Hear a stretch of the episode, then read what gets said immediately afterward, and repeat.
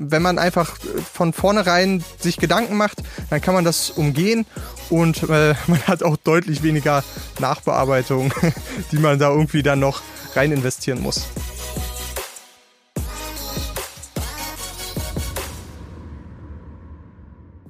Hallo und herzlich willkommen zur Audiochirurgie Station 7, dein Podcast rund ums Thema Podcasten. Hier bekommst du alles, was du brauchst, um deinen Podcast erfolgreich zu starten. Tipps, Hacks und spannende Interviews rund ums Thema Podcast. Schön, dass du dabei bist und jetzt viel Spaß. Hallo du da draußen, schön, dass du heute auch wieder mit dabei bist hier in der Audiochirurgie wenn diese Folge rauskommt, sind die Pfingstferien rum. Ich hoffe, ihr konntet die Zeit ein bisschen genießen. Ich war mit meiner Familie mit meinem selbstgebauten Wohnmobil unterwegs und wir haben es uns ein kleines bisschen gut gehen, letzt, gut gehen lassen letzte Woche. Ähm, ja. Nichtsdestotrotz kommt natürlich aber auch heute wieder eine neue Folge. Heute mit einem wahnsinnig geilen Gast, Jonas. Er ist Audiotechniker, Tonengineer, hat sein eigenes Studio in Berlin, wird uns da mal einiges erzählen über Podcast-Technik, Equipment und so weiter. Wir haben auch schon jetzt nach der Aufnahme ausgemacht, dass er definitiv nochmal kommt, weil er uns ein bisschen was über Software erzählen möchte, über Kabel und so weiter. Viel, viel Technik, viel, viel Wissen, viel, viel Content gepackt in eine Folge. Ich wünsche euch jetzt wahnsinnig viel Spaß wenn du da draußen unsere Arbeit und diesen Podcast unterstützen möchtest, dann schau doch gerne mal unten in den Show Notes. Da ist ein Link zu Steady. Da kannst du Supporter, Unterstützer werden. Ich möchte jetzt nicht allzu viel darüber erzählen. Schau einfach gerne mal rein. Schau dir die ganze Seite mal an. Werde Unterstützer. Da gibt's einige kleine Features, die ich damit eingebaut habe. Es gibt für Unterstützer auch jeweils eine kleine Überraschung. Also schau dir das Ganze gerne mal an. Und jetzt wünsche ich dir ganz, ganz viel Spaß mit Jonas Zellner. Er ist ausgebildeter Tontechniker und Gründer mehrerer Firmen für Tontechnik und Podcasts. Sein Studio in Berlin hat er seit 2017. Unsere heutige Folge ist entstanden, weil er mich angeschrieben hat, dass ich in meinen ersten zwei Folgen ein paar Mal ziemlichen Stuss erzählt habe. Ich danke ihm dafür sehr und begrüße heute bei mir im Podcast Jonas Zellner. Ja, hallo, freut mich sehr. Hi. Also 2017 stimmt schon mal, ja? Ja, das stimmt. Okay, du hast ein Studio genau. in Berlin, das hast du, hast du das gemietet oder hast du das selber ausgebaut? Tatsächlich ist es ein einfaches, ausgebautes äh, Home-Studio und es ist in der Nähe von Berlin, also in Brandenburg, aber ich bin hier zu Fuß fünf Minuten entfernt von Berlin, also es ist tatsächlich sehr nah. Ja, okay. Und es ist einfach zu Hause, sage ich mal, zwei separate Räume, cool, die okay. ausgebaut wurden. Ja, ja.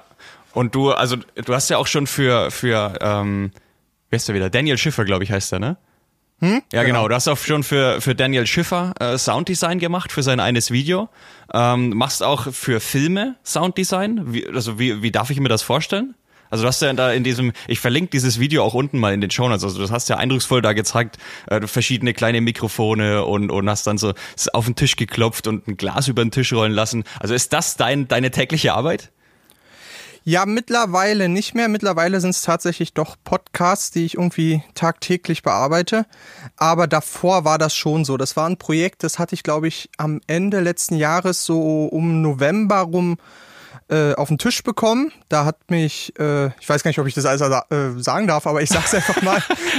da hatte mich nämlich äh, Fiverr angeschrieben, also Fiverr selbst, dass mhm. die da halt eine Kooperation haben mit einem YouTuber und äh, dass sie da halt Sounddesigner suchen und ich sollte halt das Flaggschiff irgendwie sein, sage okay. ich mal. Also ich sollte die teuerste Variante sein, weil meine Preise einfach die höchsten sind so auf der Plattform. Ich bin ja da selber auch aktiv und dann hatten die mich angefragt, ob ich das Sounddesign, beziehungsweise es ging hauptsächlich um Foley und das Erklären, was überhaupt Foley ist, also die Nachvertonung von einzelnen Objekten oder wie gesagt von, ja, Sound to Film sagt man, also Sound to Picture sagt man eigentlich.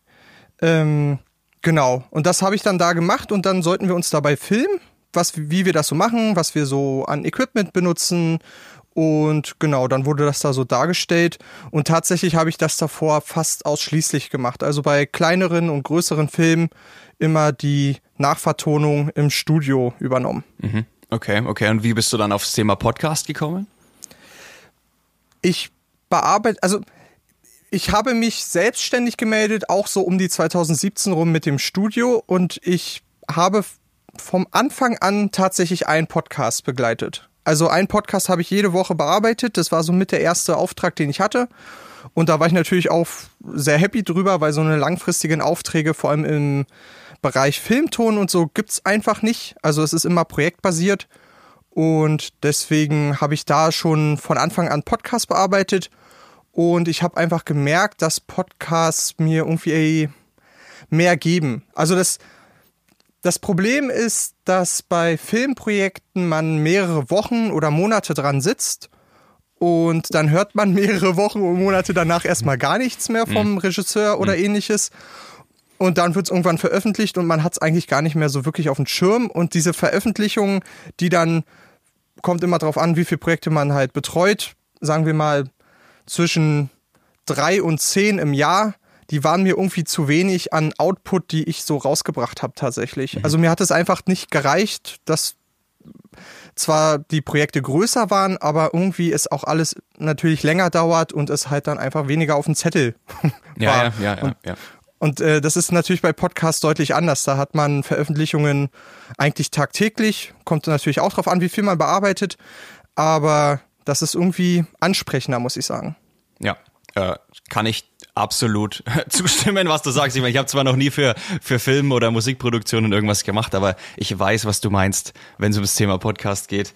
Ähm, hm. Jetzt hast du aber daheim auch bei dir ein Studio und wir haben uns ja auch schon mal drüber unterhalten. Also hast du das mittlerweile so ausgebaut, dass die Podcaster, die Hosts auch zu dir kommen können und dort aufnehmen können direkt? Genau, das war ein neues Projekt tatsächlich von Anfang 2021, äh, dass ich das Studio komplett in ein Podcast-Studio umbauen wollte. Es ist natürlich trotzdem noch möglich, dass ich hier die anderen Sachen abwickle, weil ich die Geräte ja schon habe und die Mikrofone schon habe. Hm. Aber ich wollte den Fokus auf Podcast legen.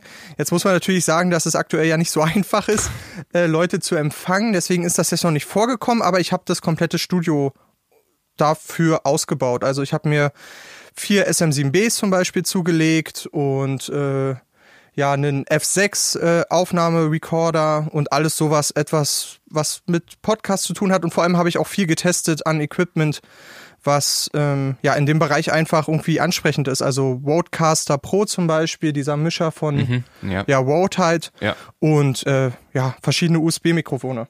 Okay, unter anderem das MV7, auf das ich sehr gerne jetzt mit mal zu sprechen kommen würde, weil das ist doch tatsächlich das Mikrofon, was ich auch habe. Ähm, und wir haben uns da auch drüber unterhalten. Und du hast gemeint, es ist wirklich, ja, ich weiß nicht, ist es schlecht oder ist es wirklich Kacke? Oder ähm, lass mal einfach da deine Meinung dazu bitte hören. Ja, das ist ganz interessant, weil ich bin wirklich ein großer Gegner dieses Mikrofons. Okay. Ähm, das liegt hauptsächlich aber an einem Preis, muss ich sagen. Also wäre es jetzt günstiger, würde ich da gar nicht mich so drüber aufregen. Aber tatsächlich habe ich auch noch kein dynamisches USB-Mikrofon gefunden, was gut klingt. Also es ist immer noch besser als zum Beispiel das, äh, ist es das Podcaster von, von Rode? Das, die, das Äquivalent zu vom Procaster bloß als USB-Variante. Dieses weiße, das ist äh, noch viel, viel schlimmer. Mhm. Und ähm, ja, ich bin aber wirklich kein großer Fan von, vor allem von der USB-Variante, die XLR-Variante. Also wenn man die XLR Buchse benutzt, äh, finde ich etwas besser. Aber die Wandler und äh, ja, der allgemeine Klang bei USB finde ich wirklich schwierig. Vermutlich ist es okay, wenn man einmal die richtigen Einstellungen trifft und man da deutlich mit dem IQ äh, äh, im Nachhinein nachbessert, aber das ist wirklich äh, kein Mikrofon, was ich äh, jemals empfehlen würde. Okay, okay, alles klar. Also ich bin ähm, sehr positiv überrascht gewesen eigentlich von dem Mikro. Ähm, hast du mal die letzten Folgen von meinem Podcast, hast du mal reingehört? Ich habe immer mal wieder reingehört, genau. Ich weiß jetzt nicht, welche die letzten waren, aber genau, ich hatte die ein paar Interviews mir noch angehört und ich muss auch sagen, da fällt mir das jetzt nicht negativ auf. Also vermutlich ist es für die meisten Podcaster, ähm, sage ich mal, ausreichend, aber ich habe irgendwie einen anderen Anspruch, muss ich sagen. Ja, ja, und ausreichend ich, ja. ist dann irgendwie nicht gut genug. So. Okay, okay. Also. Ja, ja, verstehe ich, verstehe ich absolut. Ähm, also ich betreibe das ja tatsächlich nur über USB Ähm, mhm. Und ich habe auch dieses SM7B habe ich auch auf dem Schirm. Das werde ich mir auch irgendwann noch kaufen. Jetzt, ähm, wenn du aber sagst, das ist Kacke und ich sage, es ist gut, dann ist natürlich jeder hat natürlich seine eigene Meinung und die, ich finde auch genau. jeder sollte das austesten und ich finde es auch gut, dass man über sowas einfach auch mal diskutieren kann. Hast du denn ähm, in der Preiskategorie zwischen, ich sage jetzt mal 100 und 200 Euro Alternativen, USB-Alternativen, die man sich kaufen kann, wenn man gerade anfangen möchte mit dem Podcast und wenn man jetzt noch nicht so das, also das, das, Budget hat, dass man jetzt eben auf die äh, Königsklasse gehen kann, sage ich mal? Ja, ich habe da, wie gesagt, viel getestet, auch für die Kunden von mir, dass ich da halt ein gutes Mikrofon empfehlen kann, was jetzt nicht zu teuer ist. Wobei ich auch sagen muss, ich hatte zum Beispiel das Yellowtech-Mikrofon auch probiert, falls ihr das was sagt. Mm -mm, sagt mir gar nichts. Das ne? ist so ein 1000 Euro USB-Mikrofon, mhm. beziehungsweise es geht, es nimmt über SD-Karte auf. Das fand ich eigentlich noch schlimmer und noch mehr eine Frechheit als das MV7. Aber äh, ich möchte kurz noch dazu sagen, das ist natürlich auch nur meine Meinung und ich kann das voll verstehen, dass andere Leute da eine andere Meinung haben. Das sind ja auch nur meine Ohren. Ja klar, und, natürlich. Äh, mein Erfahrungsbericht Absolut. ist ja klar. Na klar. Und ähm, ja, ich hatte da einige getestet so in dem Bereich. Ich hatte das Razer Siren X zum Beispiel. Ich hatte das NT-USB, das NT-USB Mini und äh, tatsächlich noch ein Mikrofon, was dann jetzt den, das Rennen gewonnen hat, nämlich von Elgato das Wave 1 beziehungsweise Wave 3. Mhm. Ist derselbe Klang, aber mit ein bisschen mehr Features. Okay, Elgato heißt das, sagt mir gar nichts. Also auch dann, das, also du sagst mal, also ist das eine kleine oder ist das auch eine große Firma? Das ist eine große Firma, die aber viel im Streaming-Bereich macht, also Capture Cards oder Lichter oder das Stream Deck ist ganz berühmt. Das haben auch viele im Studio. Das ist einfach so ein kleines Panel, was irgendwie mit, mit Makros ähm, belegt werden kann. Und äh, das äh, ist eigentlich eine Firma, die, wie gesagt, hauptsächlich im Streaming-Bereich unterwegs ist. Und ich hatte dann das Mikrofon getestet und habe jetzt mittlerweile ich glaube, sechs Stück im Studio. Also ich bin gut überzeugt von dem Mikrofon. Okay, alles klar, cool. Ähm, und das, also das ist aber ein USB-Mikrofon. Genau, ein USB-Kondensatormikrofon. Okay, alles klar. Äh, kannst du mal, kannst du mir mal ähm, den Unterschied zwischen einem Kondensator und einem dynamischen Mikrofon erklären? Das ist äh, hauptsächlich die Kapsel ähm, und natürlich kommt damit dann verschiedene Effekte, die das Mikrofon, sag ich mal, mitbringt. Also ein Kondensatormikrofon ist deutlich empfindlicher und nimmt in der Regel mehr Raum auf und ein dynamisches Mikrofon wie das MV7 oder das SM7B, das ist sehr unempfindlich und deutlich robuster. Mhm. Das heißt, man muss in der Regel näher rangehen, um einen besseren Klang zu bekommen. Äh, es macht jetzt keinen Sinn, wenn man da irgendwie 20, 30, 40 Zentimeter von entfernt ist. Das klingt schon wirklich deutlich schlechter bei einem dynamischen Mikrofon und bei einem Kondensatormikrofon ist der Unterschied da nicht so extrem. Mhm. Also wenn ich mir das jetzt sozusagen in den, in den Raum stellen möchte, um ja, ja, das ist auch wieder sowas. Man, man nimmt da eigentlich keine zwei, drei Personen mit einem Mikro auf, aber wenn ich das mhm. so machen möchte oder muss, dann wäre das Kondensatormikrofon besser. Genau. Und dann geht's natürlich noch um die Richtcharakteristik. Dann würde man wahrscheinlich eine Kugel nehmen. Es gibt viele, die solche Aufnahmen auch machen. Die nehmen das mit einer, ich glaube, es ist eine Grenzfläche hauptsächlich auf. Das sind so Mikrofone, die man auf den Tisch legt, die man so aus Konferenzräumen oder so äh, kennt. Das sind halt so flache Mikrofone, die den kompletten Raum aufnehmen, genau dafür. Äh, aber ein dynamisches Mikrofon würde damit überhaupt nicht klarkommen. Also keine Chance, da kann man das auch so laut drehen, wie man möchte. Äh, es wird immer schlecht klingen. Mhm, also dynamisches Mikrofon immer direkt reinsprechen. Ähm, genau, genau, Ja gut, jetzt würde ich tatsächlich aber für einen Podcast nicht empfehlen, äh, nur ein Mikrofon vielleicht auf den Tisch zu stellen, sondern da würde ich tatsächlich äh, sagen, okay, da braucht dann jeder Sprecher eins. Wie siehst du das?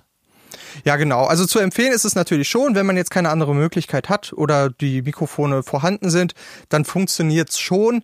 Aber ich würde es selber nie so machen. Also ich würde immer verschiedene Mikrofone nehmen und vor allem bei Aufnahmen im selben Raum würde ich eigentlich auch immer ein dynamisches Mikrofon nehmen, damit halt das Bleeding, also das Übersprechen zwischen den einzelnen Mikrofonen nicht so hoch ist. Mhm. Ja, das ist auch, das ist auch was, was mega kompliziert ist in der Nachbearbeitung. Also da lieber äh, einen Euro mehr investieren und äh, gute dynamische Mikrofone holen, als dass man dann später in der Nachbearbeitung dieses ganze Bleeding eben wieder rausschneiden muss. Und manchmal ist es ja auch fast unmöglich eigentlich. ja, da kämpft man auf jeden Fall irgendwie einen Kampf, den man nicht gewinnen kann. Natürlich gibt's da äh, Szenarios, wenn man die Mikrofone gut platziert, wenn man sich generell gut positioniert im, im Aufnahmeraum, dann funktioniert das schon dann besser. Aber ich es ist einfach eine, es ist einfach ein Qualitätsverlust, den man nicht in Kauf nehmen muss. So, wenn man einfach äh, von vornherein sich Gedanken macht, dann kann man das umgehen und äh, man hat auch deutlich weniger Nachbearbeitung, ja. die man da irgendwie dann noch rein investieren muss. Ja, absolut, absolut. Ähm, ich habe auch, ich glaube, gestern oder vorgestern noch mit ähm, einem anderen Podcaster gesprochen. Das ist der Flo vom Pillerseetal. Da erstmal Grüße. Ähm, und der stellt sich aktuell Equipment zusammen. Ähm, vier Mikrofone, dann einen Mischer, deswegen, da komme ich jetzt eben drauf, weil du hast jetzt das Roadcaster, glaube ich, hast du gesagt, hast du empfohlen. Ähm, ist das, ist das für eine Aufnahme mit vier Leuten geeignet? Oder was würdest du empfehlen, wenn ich sage, okay, ich mache jetzt für jetzt Interviews zwei Hoster, zwei Interviewgäste, ähm, dass wir da einfach mal für ihn so ein bisschen ein Equipment mal zusammenstellen, ähm, dass du vielleicht eine, eine Empfehlung dafür ihn hast? Ja, klar, gerne. Also es ist immer auch eine Frage, wie viel Erfahrung die Person so in dem Bereich hat, also in dieser Tontechnik, äh, in diesem Tontechnikumfeld. Denn wenn man ein bisschen mehr Erfahrung hat, dann würde ich auf jeden Fall sowas wie das Zoom F6 äh, empfehlen. Das ist halt kein Mischer mehr, sondern ein normaler Recorder. Aber da hat man direkt 32-Bit-Aufnahmen mit drin. Das heißt, man kann nicht übersteuern. Es ist nicht möglich, außer das Mikrofon übersteuert selbst. Und das bringt natürlich Vorteile, vor allem wenn man ungeübte Gäste hat, dass man da nicht die Gefahr läuft, dass man halt irgendwie eine verzerrte Stimme irgendwann hat, wenn die irgendwie laut werden oder laut lachen oder irgendwie sowas. Äh, das ist aber wirklich so mehr in den professionellen Bereich, denn so eine Recorder sind nicht immer einfach zu handeln. Man muss schon ein bisschen sich einlesen und da sind solche Sachen wie der Roadcaster Pro deutlich einfacher. Den hatte ich auch zum Test hier. Er hat mich leider nicht überzeugt. Das lag hauptsächlich an der Bildqualität. Also ich fand es jetzt nicht so hochwertig, wie ich es mir für ein 600 Euro Gerät vorgestellt habe. Und es gibt mittlerweile auch äh, günstigere Alternativen von Zoom oder ähnliches aber die sind auch nicht so gut. Also würde ich dann doch eher zum Roadcaster greifen, weil der ist genau für sowas ähm, ja, konzipiert. Also vier Leute, man kann noch äh, Telefon einbinden, also normale Anrufe.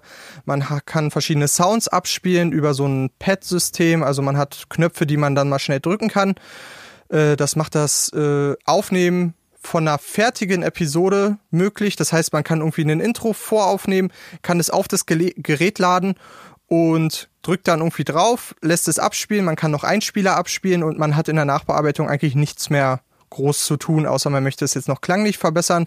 Aber das hat das Gerät auch. Also man kann Kompressor, EQ, alles Mögliche auch schon im Gerät einstellen und man kann dann entweder über USB oder über SD-Karte aufnehmen. Deswegen ist das schon, vor allem wenn man unterwegs ist oder so, ein ganz Praktika, also mhm. ein ganz praktisches Gerät, muss man sagen, ja. ja. Sehr cool, da wusste ich gar nicht, dass man da auch nur ähm, eine SD-Karte reinstecken kann. Das heißt, du bräuchtest eigentlich auch theoretisch gar keinen Laptop mit dazu, sondern du kannst direkt mit dem Gerät aufnehmen. So, so ist es gedacht tatsächlich, genau. Die USB-Aufnahmefunktion äh, gab es in der ersten Version gar nicht und dann hatten sie eine Firmware rausgebracht, dass man dann auch über USB aufnehmen kann, wenn ich es jetzt richtig äh, wenn ich mich richtig erinnere. Mhm. Und genau, davor war es nur über SD-Karte möglich. Cool. Okay, na, das ist natürlich, das ist natürlich stark. Da hoffe ich, dass der Flo ein bisschen was mitnehmen kann. Und dann habe ich noch eine Frage von ihm und die würde mich auch tatsächlich mega krass interessieren. Ähm, ich hoffe, dass ich ihm die richtig erklärt habe. Und zwar, was ist denn der Unterschied zwischen einem Mischer und einem Interface? Ja, der Mischer hat nicht automatisch eine Verbindung zum Rechner, also irgendwie eine, eine, eine Schnittstelle wie USB, die sich, ähm, die man dann mit dem Rechner verbinden kann. Das heißt, Mischer, die ein USB Schnittstelle haben, haben integriert auch ein Audio-Interface. Interface heißt also, das ist die Schnittstelle zwischen dem äh, analogen Signal und dem digita digitalen Signal und somit auch der AD-DA-Wandler, also analog zu digital und digital zu analog Wandler. Und ein Mischer ist mehr dafür da, dass man halt das Signal mischt und äh, hauptsächlich ja auch in der Musik äh, anzufinden ist, in größeren Studios, dass man den Pegel von verschiedenen Signalen aufeinander abstimmt. Und tatsächlich habe ich auch mit einem Mischer angefangen, weil mhm. ich finde, die sehen am Anfang immer deutlich interessanter aus und man denkt sich, oh, jetzt bin ich voll der Profi. Aber die Qualität ist meistens dadurch, dass die Features sich ja auf einen anderen Anwendungsbereich äh, beziehen, äh, ja, ist es meistens von der Qualität her nicht so gut wie ein reines Audio-Interface. Mhm. Okay. Also was bräuchte er jetzt dann im Endeffekt, dass er äh, seine Aufnahme machen kann? Er bräuchte ein Interface, ein Audio-Interface. Genau. Okay. Genau. Okay, alles klar, sehr cool. Da vielen, vielen Dank erstmal dafür, dass du uns das beantwortet hast. Ähm, ich hoffe, dass er damit ein bisschen was anfangen kann. Okay, dann ähm, möchte ich noch ganz kurz einen Punkt auch noch ansprechen und zwar, ähm, ich meine, du produzierst ja auch Podcasts und da ist es ja auch wichtig oder meiner Meinung nach wichtig, ein gutes Intro, ein schönes Intro zu haben, ein schönes Outro zu haben. Ähm, Sounddesign hast du gesagt, machst du, Musik selber machst du nicht. Ähm, wo kriegst du deine Musik her für die Intros deiner Podcasts? Es kommt immer drauf an, was das Budget hergibt, muss man sagen. Mhm. Also es gibt ein paar Leute, ähm, die das dann nur für diesen Podcast äh, eigens komponieren. Äh, das ist natürlich deutlich teurer, als wenn man jetzt irgendwie Stock, irgendwie was sich aus dem Internet zieht und dadurch, dass äh, gewisse, gewisse Produktion für jedes Intro einen neuen Song haben von mir, nehmen wir dann meistens Stockmusik von Audio Jungle. Das ist so meine Anlaufstelle dafür. Mhm, okay, und du, also es gibt, es gibt Formate, die in jedem Intro dann eine neue Musik haben. Genau, das sind so Corporate Podcasts, die dann auch von Kunden überhaupt gebucht werden. Da habe ich jetzt einen zum Beispiel, das ist so mit mein Lieblingsprojekt, weil ich das mit einem befreundeten Sprecher zusammen mache. Das heißt Reisefieber von den FVW Medien Akademie. Das ist so, ja, man stellt pro Folge eine Stadt oder ein Land vor. So, also mhm. es ist wie so eine Reise, wie so ein Hörbuch also es ist auf jeden Fall auch Hörbuchqualität. Mhm. Und dann sucht man natürlich immer passende Musik zu der Stadt raus. Also wir hatten Tokio, dann sucht man natürlich irgendwie was, was so in die asiatische äh, Richtung geht, in die japanische Richtung geht. Oder wir hatten jetzt zuletzt Ontario oder keine Ahnung, es gibt so viele verschiedene äh, äh Städte dann und, äh, und Länder, dass man dann immer das äh, aufeinander abpasst, was da irgendwie klanglich zupasst. Ja, ja, genau. das ist verständlich, das ist klar. Das ist auch echt cool, ja, dass man da so viel machen kann eigentlich mit der Musik. Ähm, mhm. Ja, ist egal. Also den, den Podcast verlinke ich definitiv auch unten in den Show Notes. Da können, kann jeder mal reinhören. Ähm, einfach mal um zu schauen. Okay, Audio Jungle hast du gesagt, da holst du dann für ähm, also das ist so Stock Music, da kann aber im Endeffekt jeder drauf zugreifen. Ähm, ist natürlich die günstige Variante. Und dann ähm, kann man auch komponieren lassen. Kannst du uns da einen guten Komponisten empfehlen? Ja, es gibt so zwei, mit denen ich äh, tatsächlich noch nicht zusammengearbeitet habe, aber von denen ich generell einfach sehr überzeugt bin. Das ist einmal der Tim Heinrich, das ist auch ein Audio-Engineer, so aus dem Filmbereich. Und der macht tatsächlich gar nicht so viel mit Podcasts. Also der hatte mir jetzt erzählt, dass er zumindest aktuell keine Podcasts zum Beispiel bearbeitet. Und dann habe ich noch den Joshua Grunewald, der macht extrem viel oder fast ausschließlich nur Podcast-Produktion und der deckt dann alles tatsächlich ab. Also mit äh, dem Komponieren, mit dem Sounddesign, mit dem Bearbeiten und äh, der ist auch wirklich ein gestandener Mann in der äh, in dem Bereich, muss mhm. man sagen. Also da bin ich auch gut überzeugt von ihm. Okay. Alles klar. Und da kann man sich dann im Endeffekt sein eigenes, seinen eigenen Intro-Jingle, nenne ich es jetzt mal, äh, buchen, den man dann auch nur ganz, ganz individuell für seinen eigenen Podcast hat. Weißt du ungefähr, was da auf Kosten für einen zukommen? Ja, also bei dem Joshua, da sind wir ungefähr bei 1000 Euro für ein Jingle. Ich glaube, das umfasst Intro und Outro. Und bei dem Tim Heinrich habe ich zumindest mal gehört, dass es so um die 400 kostet. Kann natürlich sein, dass jetzt auch die Preise sich schon wieder geändert haben. Ähm, aber so in dem Bereich muss man auf jeden Fall rechnen, so zwischen 500 und 1000 Euro für ein Jingle. Das ist äh, relativ realistisch. Ja, ist aber auch angebracht, ne? Ich meine, das ist Komponieren, es steckt ja da ganz, ganz viel dahinter eigentlich, was man auch so immer gar genau. nicht sieht, ne? Und ähm, ja, also wenn jemand einen ganz, ganz individuellen, ganz individuelles Intro oder Outro für seinen Podcast haben will, dann einfach mal in den Show Notes gucken. Ich verlinke natürlich alles ähm, und kann sich da was komponieren lassen. Ähm, alles klar. Ähm, ich bin mit meinen Fragen durch. Ich danke dir, Jonas, vielmals, dass du bei mir warst, dass du mir hier Rede und Antwort gestanden hast äh, zu all diesen technischen Fragen. Das war jetzt mal natürlich, äh, ja, ich fand's ganz cool, die Fragen. Ähm, und ich mache es dann immer so, dass ich mich zum Abschluss einfach verabschiede und meinem Gast das letzte Wort überlasse. Und das mache ich natürlich diesmal auch. Ähm, also vielen Dank nochmal, dass du da warst. Und ich bin raus, macht's gut, bis zum nächsten Mal und tschüss. Ja, vielen Dank an Christian und ich hoffe, ich konnte ein bisschen weiterhelfen. Falls ihr noch irgendwie Fragen habt oder so, äh, könnt ihr mich auch gerne irgendwie anschreiben. Jonas Zellner auf Facebook, LinkedIn, überall zu erreichen. Und danke fürs Zuhören.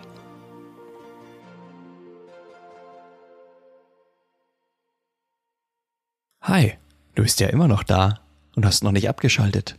Das ist ziemlich cool, denn heute durfte ich das aller, allererste Mal ein paar Outtakes oder besser gesagt einen Outtake einbauen mit in die Folge. Und das freut mich natürlich ganz besonders, denn äh, dieser Outtake war wirklich wahnsinnig lustig. Und da du jetzt bis zum Ende dran geblieben bist, kannst du ihn dir jetzt anhören. Ich wünsche dir ganz viel Spaß und mach's gut bis zur nächsten Woche. Ciao. Und der macht tatsächlich gar nicht so viel mit Podcasts. Also der hatte mir jetzt erzählt, dass er zumindest aktuell keine Podcasts zum Beispiel bearbeitet, aber der macht ganz viel mit Film, Kompo, Komponi, Komp, Alles gut. äh, wie, wie ist denn das Wort? Fi Filmkompositionen?